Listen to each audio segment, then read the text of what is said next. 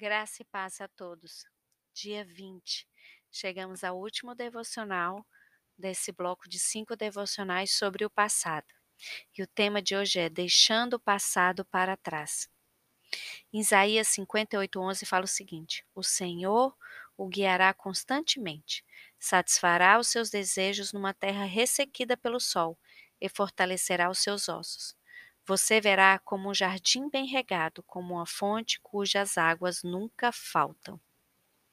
A Bíblia nos conta a história de uma viúva chamada Ana, que era muito bondosa. Essa senhora tinha um significado histórico muito importante. Lá em Lucas 2:37 fala sobre ela. Ela permanecera viúva até a idade de 84 anos.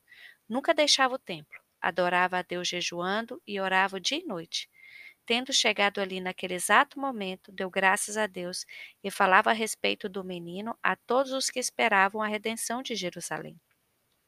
Eu desafio você a ir até o nosso Pai e pedir a Ele, pelo poder do Espírito Santo, para revelar qualquer área da sua vida pela qual você necessita jejuar.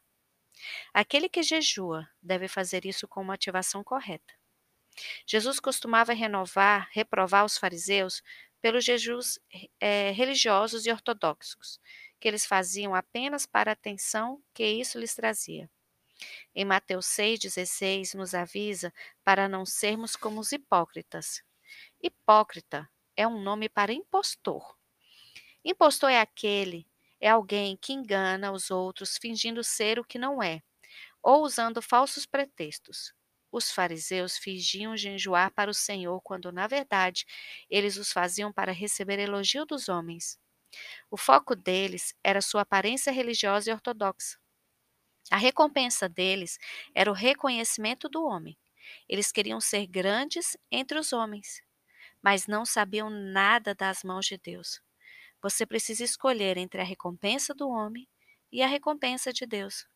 O jejum religioso é recompensado pelo homem, ao passo que os quebrantados e contritos são recompensados por Deus.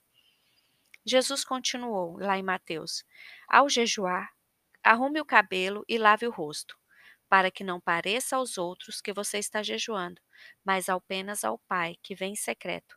E o seu Pai que vem em secreto o recompensará. Se não temos fome de Deus, é porque permitimos que as nossas almas sejam satisfeitas e saciadas com outras coisas. Certa manhã, quando eu estava orando, senti a necessidade de mais fome de Deus. Pedi a Deus para me transmitir essa fome. Naquela época, eu estava registrando as minhas orações em um diário. Esperei por uma resposta de Deus. Tão depressa quanto eu podia escrever, ele me respondeu. O Senhor me mostrou que eu era responsável pelo tamanho da minha fome. Ele me disse que se eu não tinha fome, era porque já estava cheio, cheio de cuidados deste mundo, cheio de prazeres, de distrações. Disse-me que se eu quisesse ter fome em à abundância daquelas coisas, eu precisava jejuar. Jejuar das coisas que pudessem me distrair, me confortar ou me afligir. Deus quer ser uma parte integral das nossas vidas todos os dias e não somente quando estamos nos sentindo forte espiritualmente. Tive de desenvolver um ouvido que ouve, um ouvido capaz de ouvir em meio ao barulho e ao ruído de uma casa cheia. Isso talvez choque você, mas passo a maior parte do meu tempo de joelhos, esvaziando o meu coração e me arrependendo. Depois de ter feito isso, geralmente posso ouvir a voz de Deus sempre que o que ele deseja falar comigo. Deus pode usar o jejum para purificar você do seu passado e para trazer uma percepção divina para a sua vida diária.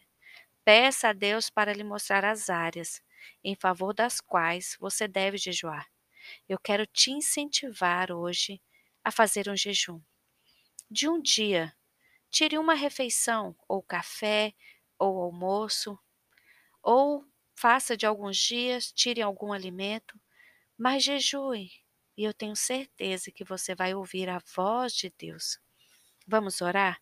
Senhor, anseio por ouvir a tua voz em minha vida. Usa o jejum para me libertar dos cuidados do meu passado e do meu presente. Quero focar em ti e em como tu estás me conduzindo ao longo de um caminho para um relacionamento mais profundo contigo. Honra o desejo do meu coração de ser fiel a Ti. Por intermédio do Espírito Santo, revela áreas de pecado em minha vida. Conduze-me às áreas pelas quais devo jejuar para a Tua glória. No forte nome de Jesus. Amém.